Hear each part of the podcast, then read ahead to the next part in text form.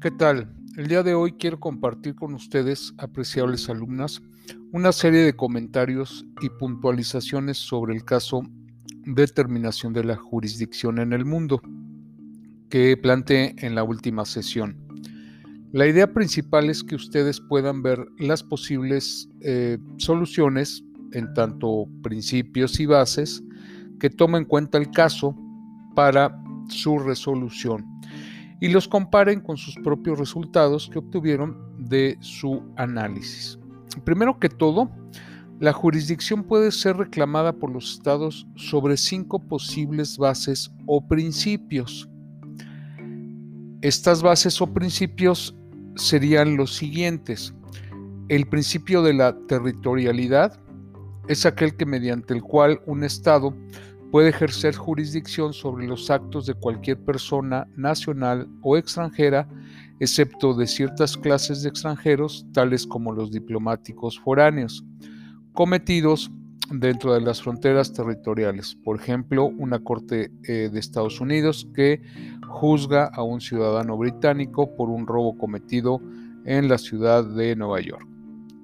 Segundo principio base, el principio de la nacionalidad mediante el cual un Estado puede ejercer jurisdicción sobre los actos cometidos por sus nacionales, sin importar en qué parte del mundo los cometan. Por ejemplo, una corte en Estados Unidos juzga a un ciudadano estadounidense por un asesinato cometido en Egipto.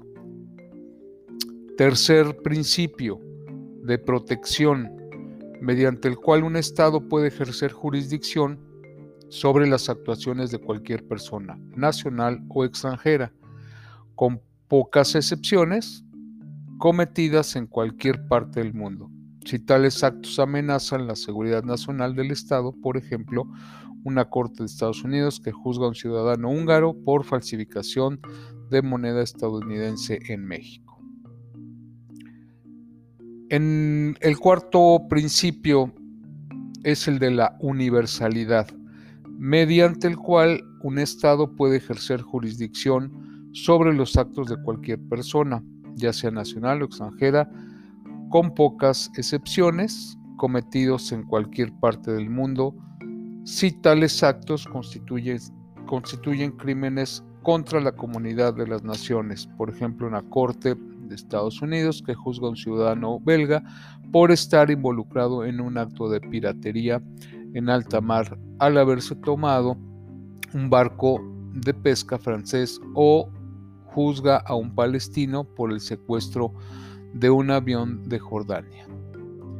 Y finalmente el último principio o base que se refiere a la personalidad pasiva, mediante el cual un Estado puede ejercer jurisdicción sobre cualquier persona que haya lesionado a uno de sus nacionales, sin importar en qué parte del mundo se hubiera cometido el hecho. Por ejemplo, cuando una corte de Estados Unidos juzga a un ciudadano sirio por el asesinato de un estadounidense en el Líbano. Como ves, los dos primeros principios son los que más se invocan y se aceptan como base de la jurisdicción.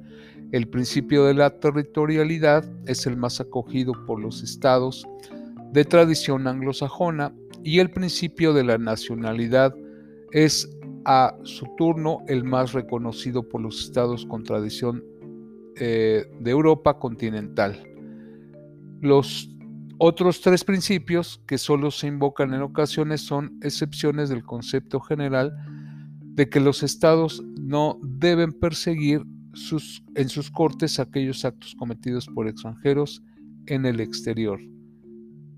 En este sentido, espero que puedas eh, tomar muy en cuenta cuáles son esas bases y principios y que puedas eh, compararlos, revisar tu análisis y ver eh, qué tanto coincidiste en tu investigación con respecto a estos principios o bases. Pues por mi parte es todo. Este es un apoyo para que ustedes puedan tener una mayor idea y esperemos que el resultado de su eh, caso sea lo mejor posible. Muchas gracias y buen día.